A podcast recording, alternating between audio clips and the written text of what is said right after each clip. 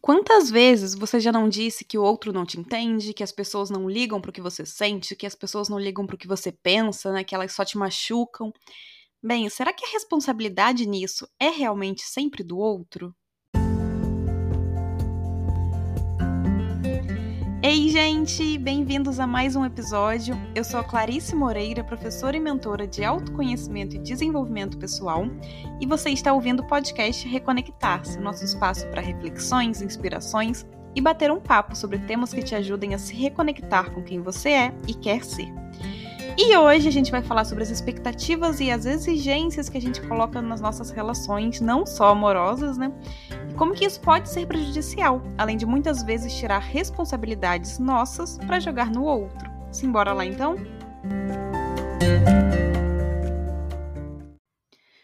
Hoje em dia se fala muito em responsabilidade afetiva.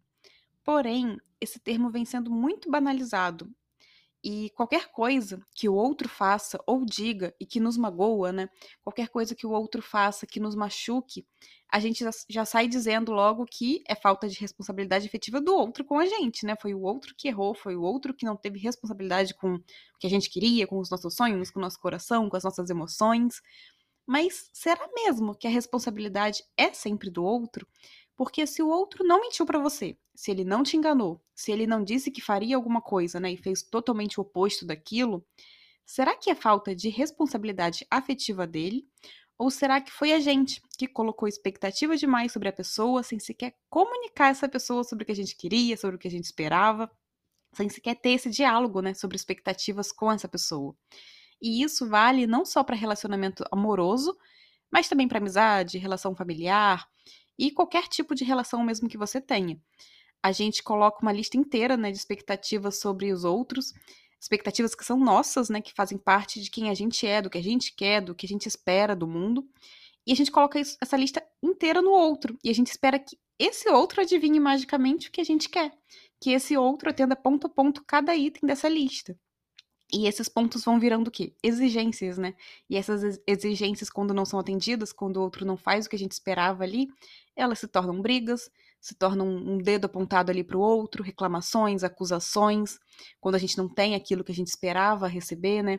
E isso vai fazendo que a relação fique cada vez mais arruinada, isso vai deteriorando aquela relação, né? Mas será que isso é justo? E mais, será que isso é uma boa base realmente para uma relação profunda, para uma relação verdadeira, para uma relação saudável? E será que as suas expectativas também não estão fora da realidade demais?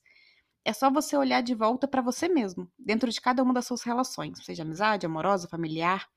Você realmente acredita, você realmente, sendo bem honesto aí com você, você realmente acredita que você atende o tempo inteiro essa sua lista de exigências com o outro? Você faz tudo isso que você exige do outro? Ou você também falha nisso? Ou você também tem seus momentos, né, que não dá para atender aquilo, tem seus momentos que aquilo ali não, não é não é realmente realizável, né, para você. Como que é isso? E é claro que seja uma relação amorosa, de amizade ou familiar, ou, né, profissional mesmo, há pilares básicos e fundamentais para que a parceria funcione, né, para que o vínculo realmente se sustente.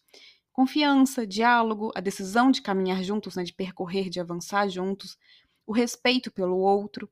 Mas a gente também tem que lembrar que todos somos imperfeitos. Todos vamos errar, todos vamos frustrar em algum modo, de alguma, em alguma medida, expectativas do outro também. Faz parte, porque a gente, cada um de nós, né, é, somos seres únicos, somos seres individuais, com experiências, com vivências próprias, com uma forma própria de enxergar o mundo, né? Então é claro que não vamos concordar com tudo com, com o outro sempre, né? Com ninguém, na verdade. Mas isso precisa mesmo ser um problema, né? Se os valores batem, se vocês concordam em caminhar juntos realmente, Será que não é preciso também um ceder um pouco aqui, o outro ceder um pouco ali, para que a parceria funcione? Será que você tem cedido mesmo? Será que esse padrão de exigências perfeitas criadas pelas suas expectativas realmente existe? Será que uma pessoa vai entender isso algum dia? Será que você atende, né, essas exigências também? Então não cabe, né? A gente tem que lembrar que não cabe ao outro se ajustar à nossa lista perfeita de exigências, assim como também não cabe a gente fazer isso pelo outro porque uma relação é troca e é respeito também, né? Respeito pelo pacote que o outro é. por todo o seu conjunto de luz e sombras ali com que a gente aceitou se relacionar de algum modo. Porque quando a gente aceita se relacionar com uma pessoa, não, é, não são só as qualidades né, dela que vêm, não, são, não é só o lado luz, são as sombras, são os defeitos, são aqueles padrões, né, que muitas vezes são negativos ali para a pessoa e podem também ser negativos para a relação. Se você não souber lidar bem com isso, do mesmo modo que você também tem suas sombras, seus defeitos, seus padrões. Então, é preciso estar atento a isso para você não cobrar demais também do outro algo que você mesmo não faz, algo que você mesmo não atende também. Então, será que toda vez que você se magoa porque o outro não fez o que você queria, a falta de responsabilidade afetiva é realmente do outro ou é sua com você mesmo?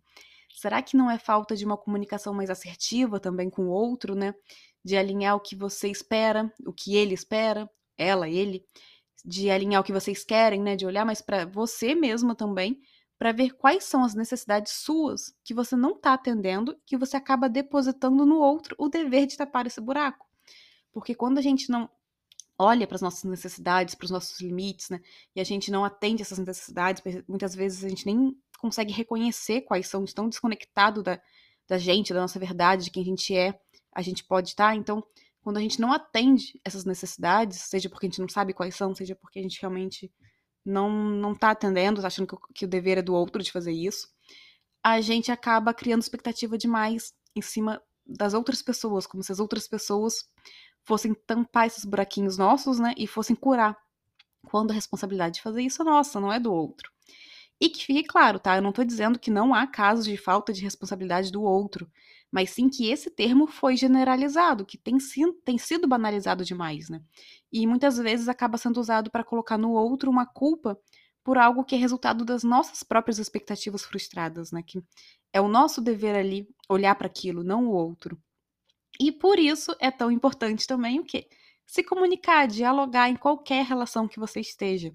Às vezes, o que parece um sinal para você é só o jeito natural do outro. O outro não tá dando um sinal de que ele quer isso, quer aquilo. Não. É o jeito dele natural de ser. Outras vezes, o que parece óbvio para você não é nada óbvio para o outro, né? Você acha que agir de tal forma é óbvio, que aquilo é esperado. Mas para o outro não é assim. Para o outro é óbvio agir de outra forma. Então, muitas vezes também o que você espera do outro não é o que ele está disposto a dar, não é o que ele considera natural, aceitável numa relação. Então, como a gente falou, cada um tem uma experiência de vida, né, que vai modelando nossa visão do mundo, nossa interpretação das situações. Então, nem sempre o que parece ser para nós é o que de fato é para o outro. Por isso, a base primordial da relação é a comunicação. Mas é uma comunicação assertiva, uma comunicação saudável, uma comunicação em que realmente ambos os lados ali escutem e informem, né? Sem agressão, sem bate-boca, sem reclamações, sem acusações. Então, é importante parar um pouquinho para pensar. Será que você tem feito isso nas suas relações? Você tem comunicado o outro? Você tem ouvido o outro? Realmente é, ouvido atentamente, ouvindo ativamente e não ouvindo já pensando em outras coisas? Você tem estado presente para dialogar com o outro? Você tem dialogado realmente? Porque lembra, você só vai saber o que o outro quer, o que ele espera, o que ele sente, o que ele pensa, se você perguntar. E o outro só vai saber o que você espera, o que você pensa, o que você quer, né, o que você sente, se você falar.